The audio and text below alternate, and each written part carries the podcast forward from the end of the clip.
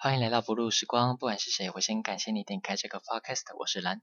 不论是求学中的二零后正经历辛酸干苦的你，亦或是刚出社会懵懂无知的新鲜人，不管是开车费饭、公园慢跑，还是每一个没有办法入眠的深夜，我都希望我能用我的声音、用我的时间、用我的节目，让你不会只有你自己。现在会点开这个 podcast 的人，不意外都是我现实的好朋友，又或是曾经教过的学生，再就可能是老同学们吧。再次感谢你们愿意花时间来支持我。我会想要开始经营这个 podcast 的一个很大的原因，是因为就从日本这样的重灾区回来的我来说，台湾的状况是可以更好，但是绝对称不上是糟糕。可是不管我从各路的新闻或是媒体上面所能接收到、看到的资讯，都是十分负面的东西，好像他们不让人恐慌就不开心一样。因此我就想说，借有一点我绵薄的力量，让现在正在收听的你们知道，其实我们很多事情就是把该做事情做好就好了。我们正在疫情的末班车，我们对病毒已经有一定程度上的了解，疫苗已经开始施打。我们正在经历的东西乘以十倍糟糕，或是难过，在过去这一年半里面，很多国家都经历过，而且他们也撑下来了。没有道理台湾撑不下去，所以我就真的把该做事情做好就好。出门戴口罩，政府的政策配合，能够申请的补助就用力申起来，剩下就交给时间，我们一起撑下去，我们撑得下去的。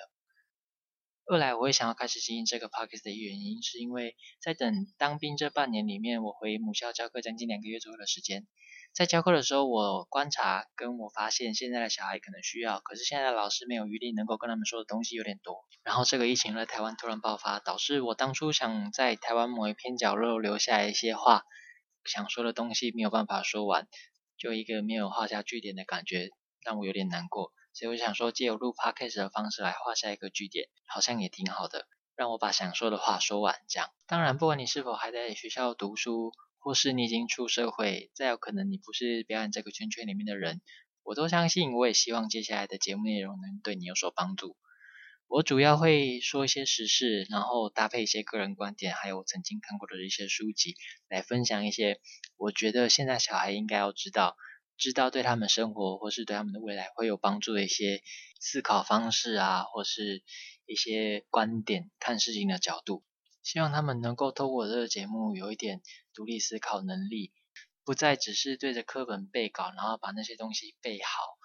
然后就以为人生会变得更好，但是就是忘了自己，然后还不会思考，好多押韵哦。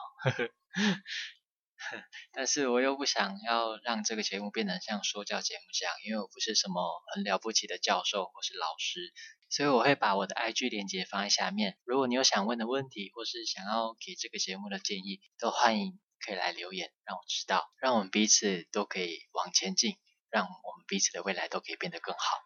现在就是想要做一点自我介绍，可是现在点进这个节目的人应该都是已经对我略懂略懂，所以我就想说省去这样的时间，也当做第一集就当试试水温。如果你也喜欢这个节目的话，拜托请你让我知道，我会继续努力下去。虽然时间有点短，但这第一集就当试试水温。感谢你的收听，这里是不露时光，我们下次再见，拜拜。